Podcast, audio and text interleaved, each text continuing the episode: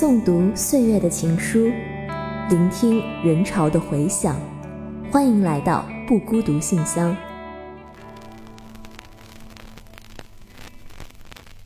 三毛，三毛，三毛，我不知道你是谁，但知道你是个厉害的作家，永远的作家。亲爱的三毛，我初中时认识了你，你的书将我从矫情、多愁善感中解救出来。让我看到了更广阔的天地。马上要去英国继续读书了，看了你的文字，我没那么害怕了。我会好好在这有限的时空里，去体验，去感知，好好爱自己。谢谢你，为十年前的我、现在的我，以及十年后的我。其实我也像姐姐一样，在努力的活着，在温柔着。我不相信来世，我也不相信生命结束意味着终点。在一定意义上，你是能读到这封信的，三毛姐姐。正如你生前一直努力着给每一位读者写回信一样。三毛，祝你在自由王国里永远快乐。三毛，给你写信的人太多了，我祝你读信愉快。Hello，亲爱的听众朋友们，大家好，我是新经典的有声书萌新编辑老苏菲。以后呢，将常驻我们这一档全新命名的播客“九又四分之三电台”，陪伴大家度过漫长岁月。之所以起这个新名字，是因为我们希望这一档播客能够成为大家生活中像魔法缝隙一样的电波空间。我们一起在这里聊聊文学，聊聊音乐，聊聊生活。今天我们邀请到的嘉宾是三毛新版全集的编辑橙子，请橙子先给大家打个招呼吧。Hello，大家好，我是三毛的新版编辑橙子。熟悉我们播客的老听友应该对橙子的声音也不陌生啊，因为去年我们百年不孤独系列做过一期三毛的节目，也是邀请了橙子做嘉宾。不过今天我们俩有一个别样的身份，就是三毛的代理收信人。今年三月，为了给三毛庆祝八十周年诞辰，我们的编辑部从《亲爱的三毛》这一本三毛与读者的往来书信集当中得到灵感，策划了一个解忧信箱活动。当时一共收到了九十八封读者朋友们的来信，每一封我们都认真的读了，并且橙子也给大家写了回信。六月开始，编辑们又策划了一个叫“不只是三毛”的落地展，制作了一本只展示不出售的三毛主题杂志。并且展出了三毛当年的写作手稿的复刻。我们在全国二十几座城市的独立书店都做了这个展，其中有像北京、上海、南京、杭州这样的大城市，也去到了像宜宾、广元这样的小城。如今这个展已经到了闭幕阶段，不知道听友朋友们有没有在自己的城市发现三毛的脚印呢？总之，这个展做下来其实是广受好评的。编辑们做的那本主题杂志又好看，内容又丰富多彩，很多读者朋友都大求要购买。但是，我也想问一问橙子啊，当时你们是怎么样想到做不只是三毛这个展览的点子的呢？做这个展的初衷是希望把三毛作为更立体、更鲜活的一个个人介绍给大家。在过去，他在许多人的印象中只等于自由、洒脱、撒哈拉沙漠这些符号，但在这些符号和他的笔名“三毛”之外，他还有许多身份，有许多思考，许多小习惯和小心思。他在写给父母、姐姐的家书中落款自称“妹妹”，在亲近友人面前则是情感丰沛的 Echo，会对熟悉的长辈自称“平平”。面对来信的读者，他会成为一个亲切姐姐的模样。他其实是一个非常立体的、曾经活生生存在的有趣的人，因此我们希望用一个同样有趣的展，将他更多面的样子呈现给大家。确实，一个人可以有很多种面貌，很多个身份。像橙子刚刚提到了三毛 Echo 这个英文名。我们今年在这个上海的衡山合集书店，六月的时候呢，也设置了一个三毛信箱。衡山合集把他们收到的四十几封读者来信还有留言寄给了我们。读完这些信，我惊奇的发现，在上海啊，有很多女生的落款都叫 Echo。我想，今天在这个世界上叫做 Echo 的女孩，其中有很大一部分可能是受到了三毛的影响。所以读到这么多 Echo 的来信，感觉还是很震撼的。如今有这么多的三毛女孩给三毛写信，来表达他们的思念、对三毛的感谢，也提出了自己在生活当中的困惑。所以我们在三月，也就是三毛的生日月，组织了一场写给亲爱的三毛读者来信活动。举行这个活动是因为当时正逢新版《亲爱的三毛》上市，这本书就是三毛为向自己来信的读者们回信的合集。许多读者在信中向三毛倾诉自己的苦恼，提出关于工作、学业、人生追求、家庭关系、情感等各方面的困惑，而三毛则真诚地给予回应和实际的帮助。因此，我们也想能重现这个模式的其中一部分。虽然三毛不能再回应，但至少我们或许能够提供一个给读者们倾诉的窗口。我在读那些信的时候呢，就能发现很多很多有意思的东西。我记得一位读者写道说：“谢谢你的存在，已是一道光，已是孤静里的回声。”三毛曾经陪伴他度过了青春时期非常孤独的一段时光。而还有一位读者呢，是三毛为自己的恋爱导师。他说，在三毛的感召下，谈着感天动地的恋爱，最后也在信里说感谢平凡普通的自己。嗯，除了关心自己日常生活中的一些问题以外呢，还有一些嗯脑回路比较神奇的读者，他们会关心一些很奇怪的问题去问三毛。比如说，有一位朋友问三毛说：“我想知道你怎么看待《小王子》里面麦田里的狐狸这个角色？不知道三毛如果在世的话会怎么回应他？”哈，我也想问一问橙子，你在读这些信的时候，你当时是什么样的感受？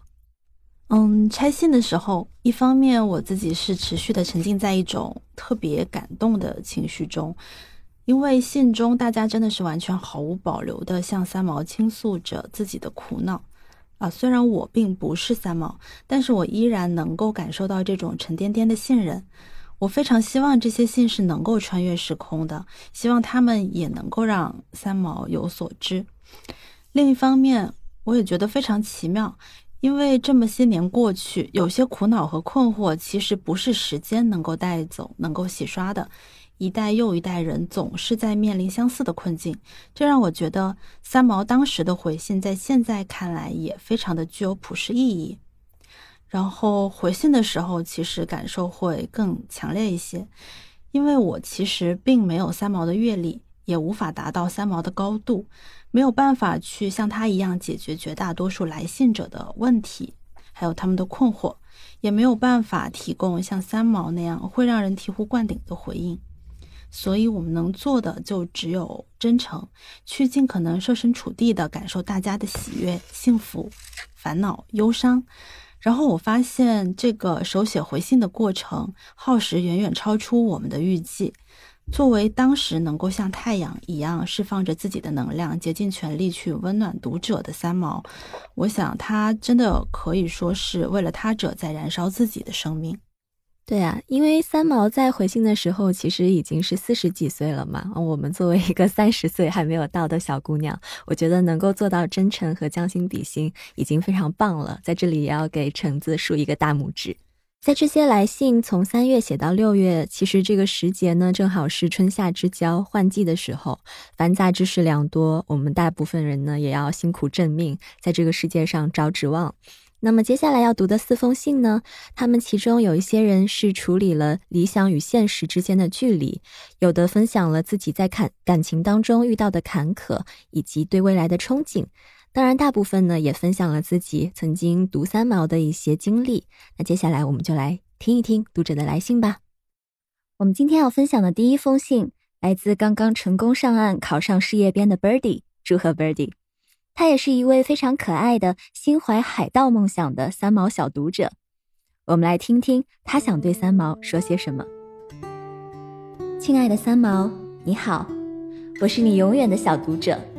虽然我已经二十五岁了，但我每次一想到你，一翻开你的书，就会有引力把我拉到十二岁那年第一次知道你的时候。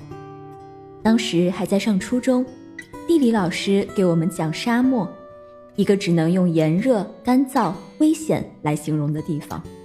而我最爱喝水了，如果去了沙漠，就如同搁浅的鱼。又是一节无聊的地理课。正当我走神，担忧头顶吱呀乱晃的风扇会不会掉下来，正好砸中我时，三毛，这个名字砸进了我的耳朵。大家课后可以去看看三毛写的《撒哈拉的故事》，特别有趣。地理老师在黑板上写下了一个书名，全班安静下来，空气里只有酸酸的汗味。大家都觉得那个头顶三根毛的小孩去了撒哈拉沙漠，并且还写了一本书，实在是件稀奇古怪的事儿。而地理老师的神情认真又向往，更让人匪夷所思了。于是风扇不再成为我的威胁，我满脑子都是这本书。原来不是《三毛历险记之撒哈拉》的故事，死三毛是个可爱的大姐姐。充满死亡意象的沙漠里，竟有如此丰富的生之意趣。离我那么遥远的地方，与我完全语言不通的人们，却能让我感受到共通的气息。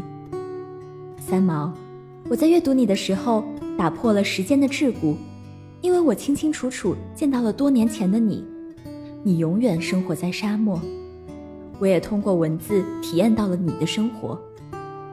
我多么庆幸！第一次与你见面时正值酷暑，好像这难耐的高温来自沙漠。喉咙里的干渴是不是和你一样？也许我推开窗户也能看到蓝得跟果冻一样的天。那一天，我拒绝了妈妈让我喝水的嘱咐，拥抱了你的自由烂漫，你与荷西的感情，还有你的撒哈拉。一转眼，我到了二十五岁，刚通过事业单位考试。过两天就要去体检，人人都恭喜我上岸，我自己也发朋友圈庆祝。然而我知道，内心的失重感还在。考进体制内，只能让我的双脚踏上名为安稳的陆地。这片陆地四季如春，长满柔嫩美丽的藤蔓，轻轻的、温柔的保护了我。这么多年来，我只敢在黑夜里睁着眼睛幻想。我是一个拥有一艘小破船的海盗，闪电是为我喝彩的烟火，雷鸣是朗姆酒杯相碰的声音，海浪如同摇篮，而海怪则是我的老友。我胸前的罗盘永远指向自由，船帆总饥渴着狂风。我从不为任何陆地岛屿停留。然后天亮了，我再告诉自己，那只是梦。三毛。我好羡慕你曾住在撒哈拉，不对，是羡慕你一直拥有着它。你的勇气、率真以及灵魂里不灭的自由，总能带你回到撒哈拉。不管你后来去了哪里，也不怕时间如何流逝。而我的海盗之梦却从不见光，在岸上扎根才是我追寻的终点。我只能在每一个日常中跟随规则与命运漂流。因为我深知，个人意志是一朵逆流的浪花，来不及停留一秒，就碎得什么也不剩，而河流会继续往前。三毛，我现在也时常听齐豫的歌，没错，有你做的词。我相信音乐和文字的力量，它们都能使时间暂停。在这一瞬间，我又回到十二岁那年傲热的夏天。回到每一个被夜色孵化的海盗梦里，回到果冻一样蓝的天空底下，回到未来我拥有小破船的那一天。就写到这里啦，谢谢你听我胡言乱语这么一大段。等寄完这封信，我再去书中与你见面呀。你真好，每次都欢迎我，也不厌烦我笨拙的手指将书角磨破。祝你一直一直自由快乐。你永远的小读者，Birdy，二零二三年三月十一日。第二封信来自一位很可爱的女孩，名叫罗伊。她在信中分享了自己较为轻松的生活状态，但也讲述了自己面对催婚的苦恼。亲爱的三毛奶奶，我觉得这样的称呼会更亲切一些。我们的读书群二月的阅读内容恰好就是阅读您的书。借着这个活动，重新温习了您的几部作品，最后想以书信的方式结束这个月的阅读活动。您的文字朴实，字里行间透露着温暖。从遥远的撒哈拉戈壁，成为了一个生活的见证者，不随波逐流，记录着生活旅途中的点点滴滴。您与荷西先生的浪漫的爱情，对待朋友的真情，与家人的亲情，一直感动着我。在亲爱的三毛中，您与读者的书信往来真挚而清醒，帮助读者解决种种问题。今天我也想提起笔，倾诉一些烦恼。我是一个九零后，因为不愿意承认自己老了，九零后的后字一直不愿意摘去。在一个一点五线城市，有一份稳定的工作，办公室的氛围比较和谐，与同事的相处融洽，有问题大家一起解决，鲜有所谓的政治文化。下班回家可以看看书，练练书法，或者跟着 App 做做运动。春天来了，我在卧室的窗台上种满了百合花、绣球和朱顶红，期待着花开的景象。我很享受周末打开窗帘，阳光照进来，滋润着窗台的花。阳光暖暖，随意从书架上取来一本书，肆意吸取营养。有时假期会和朋友们一起远行，但是这个年龄最悲剧的事情莫过于催婚了。一方面我想尽早完婚，不愿意让父母难过；一方面我又不想将就，怕给婚姻埋下不幸的种子。期待着一份双向奔赴的爱情。时间就是在这样的期待中慢慢流逝。我这个人话比较少，属于外表冷漠、内心狂热的类型。我觉得热爱生活不应该仅仅挂在嘴上，而是应该放在行动中，真正的享受生活。一些生活中 emo 的事情，我也会化解掉，觉得没有必要逢人抱怨。从小很多事情都是我自己完成的，没有人管我。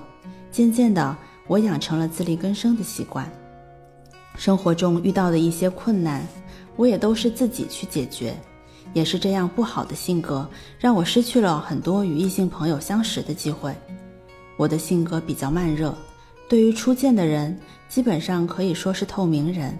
相处一个星期或一个月之后，我的一些有趣的地方才会慢慢的显露出来。现在快节奏的社交活动，没有人愿意花时间去认识一个人，了解一个人。您说。命运的悲剧，不如说是性格的悲剧。这句话我现在无比赞同。可能因为我的性格，我错过了很多。我也时常自我反省，试着改变自己。冰冻三尺，非一日之寒。改变性格，短时间可能完成不了。改变了，或许也老了。也许，孤老终生就是我的宿命吧。感谢小编百忙之中拆开我的信，祝您工作顺利。最近气温变化，注意增减衣物。罗伊。第三封信来自在三毛的激励下，在感情里非常勇敢、主动的小姐姐郭慧茹。她也在信中叙说了自己对时间与失去的理解。亲爱的三毛，你好呀。以前的我是怯懦的、敏感的，初中时情窦初开。喜欢上了班里的一个很帅、很干净的男孩，暗恋了许久都没鼓足勇气表白，直到初中毕业，他游泳时一个不小心溺水了。那个男孩成了永远活在我心底里的不可能。高中时，在老师的推荐下认识三毛，并开始读三毛，读的越多，对你了解的越多了，尤其是你与荷西的感情，让我深深的感动着。给我的影响特别深。撒哈拉的故事是我跟着新经典的脚步，在读书猫的带领下读的。我特别钦佩你去撒哈拉沙漠的壮举，对你跟荷西的爱情生活充满了羡慕和向往，也被你的真诚所打动。从你的身上，我知道了，人活一世就那么长，而且你还不知道会不会是意外先来，所以我们想要什么？就去争取吧，想爱就爱吧。于是后来遇到喜欢的男孩子，我就主动表白了。虽然也有过失败，但是我却明白了，如果我自己不争取，我就永远都没有机会；如果我争取了，就算没有成功，那也没有遗憾了。万一成功了呢？悄悄告诉你，我老公就是我自己追来的哟。当然，对于其他的机会。我也会当仁不让，成功的几率大了好多，我也更自信、更热爱生活了。高中时，老师送了我一本你的作品《梦里花落知多少》，那也是我接触你的开始。全书蔓延着一股浓浓的伤感，记录了荷西去世后你的悲痛，对他深深的思念，和振作起来再次面对生命的心路历程。当时真的特别感动，你对荷西的这份思念、用心与爱，不仅打动了我，更支持着我做自己喜欢的事。我对悲哀的体会是，失去的永远比得到的多。随着渐渐老去，心越来越空，越来越害怕，不知道爱的人或者被爱的人哪天离去。活得越久，亏欠越多。不知不觉。半个世纪过去了，这些文字让生命的这些时刻永远在那里，灿烂阳光下闪闪发光的青春，砰砰作响的回声。你的作品于我而言，不仅仅是简单的阅读，更是一种精神的找寻与慰藉。你的文字总能让我感受到快乐和舒畅，如沐春风。字里行间流露出的是在柴米油盐乏味无趣的生活中所摘到的一抹欢喜，以及稍作停歇，抬头就能看到的一缕晨光，还有在逆境中始终保持对美好生活的一丝期许。感谢你，感谢你出现在了我的青春里，陪伴着我的成长。如果可以的话，我想去你走过的地方走走，去你撒哈拉的家，去加那利群岛。去台湾看你成长的地方，和你一同万水千山走遍，做你想做的，勇敢且自由。祝你也祝我，爱你的郭慧茹，二零二三年三月五日。第四封信来自一位人生阅历更为丰富的朋友，名叫小昭。他在信中所讲述的自己的故事，其中的从容和坦然，让我十分羡慕和钦佩。我想他的来信能够显示出一种很理想的人生状态。致打开这封信的任何人，展信佳。没想到很多年前买的信纸还能有派上用场的一天。最后一次和朋友们写信，大概是在二零零四年吧，那时还在念大学。后来有了手机之后，好像就再也没有书信往来了。但其实我很怀念用笔写信的那个时候，当下的情绪都随着笔记附着于信纸上，再将信纸精心叠成可爱的模样。邮局的信封一成不变，但可以选择好看的邮票。许久不用笔，都不太会写字了。现在是凌晨时分，家人都已入睡。我知道熬夜不好。可每天只有在这个时刻，我才觉得时间是属于自己的。我喜欢这样的时刻。最近这段时间深感疲惫。人到中年，我觉得这是一个特别尴尬的年龄段。去年年底辞职了，虽然知道像我现在这样的年龄，需要找一份好一点的工作是很困难的，但我还是义无反顾地辞职了，且对那份工作，对待了许多年的公司没有任何留恋。只觉得是一种解脱。一同上班的姐妹大多都是同一批进公司，大家的年纪也都相差无几，基本都是需要养家的妈妈。正因如此，公司把我们都拿捏得死死的，不合理的工作要求越来越多，工资待遇却从不考虑。虽然大家私下都怨声载道，但要去商谈时却没法团结一心。这样的工作，除了耗费自己的时间。在我看来，别无用处。辞职后的自己其实十分迷茫，我不知道接下来的自己可以做什么。我的内心其实每天都很焦虑，但却不能表现出来。每天还得看上去是积极的样子，面对家人。有时真的很想找朋友倾诉一番，可大家每天都有不同的压力和烦恼，我不想因为自己的负能量再去打扰到朋友们。年初的时候。妈妈的眼睛突然不舒服，陪着她去医院检查，后来又住了两次院，在医院照顾她。那几天，我突然发现，父母原来已经在慢慢变老了，变得需要依靠我们了。犹记得带她去医院检查时，她茫然地站在医院大厅里，看着我取号、缴费，带她去看医生，去做各种检查。忙完一切，妈妈对我说：“幸好你在身边。”要不然我都不知道要做些什么。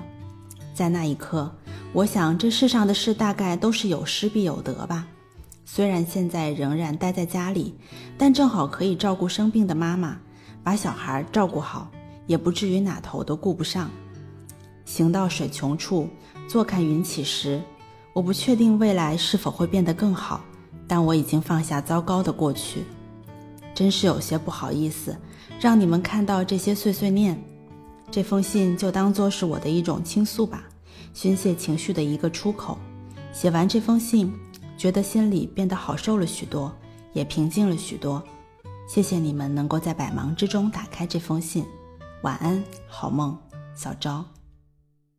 在读信环节的最后，要给大家放送一则彩蛋，来自我的朋友，确切的来说是网友早见海阿密的声音投稿。或许有听众朋友也看过他的公众号和微博。早见用我们今天流行的话来说，是一个数字游民，他大部分时间都在旅居。所以在旅居上海的期间呢，在衡山合集的信箱发现了这个活动。当我拆开早见的信的时候，我惊喜的发现，哎，这不是我的朋友吗？所以请他为我们录了这样一则声音的短信。亲爱的三毛，你好。现在的人好像很少读你的书了呢，但在我们那个年代，你正是最喜欢的作家了。谢谢青春的陪伴，还有在我们的心中埋下了行走世界的种子。二零二三年六月二十四日，早见哈亚米。我对早见在微博上写过的一句话印象很深刻。他说：“旅行不是一种目的导向的打卡式的走马观花，我更想像个人类学家一样，潜入到深深浅浅的沟壑中，触摸真实的肌理。”其实有时我们在想，如果三毛活在现在的时代，他会是什么样的？我想早见给我们提供了一种可能性。他是一个 blogger，经常会在自己的账号上分享自己对日常生活中各种议题，特别是女性主义的领悟和看法。如果三毛生于我们这个时代，可能也是这样的一个酷女孩。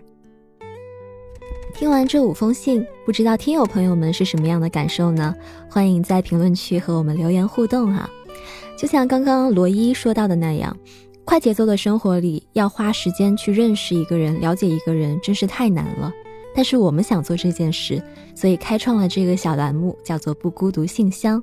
期待日后有更多的听友朋友们给我们来信或者声音投稿。其实我觉得我们太需要一个空间去说自己想说的话了。你想，我们在学生时代写的东西呢，都是一些应试的作文，而到了工作之后，就很难有机会再去。嗯，以写信或者以写长文的方式去表达自己了。但是我们希望在这个栏目里做你的小耳朵，你大可以把我们当做你的树洞，聊一聊自己的心里话。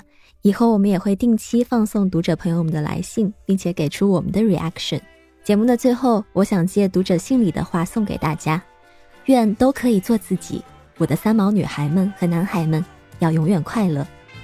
我也希望能够把三毛曾经说过的一句话送给大家。做一个真诚的人，不放弃对生活的热爱和执着，在有限的时空里过无限广大的日子。谢谢橙子，这里是九又四分之三电台的不孤独信箱，我是老苏菲，我们下期再见。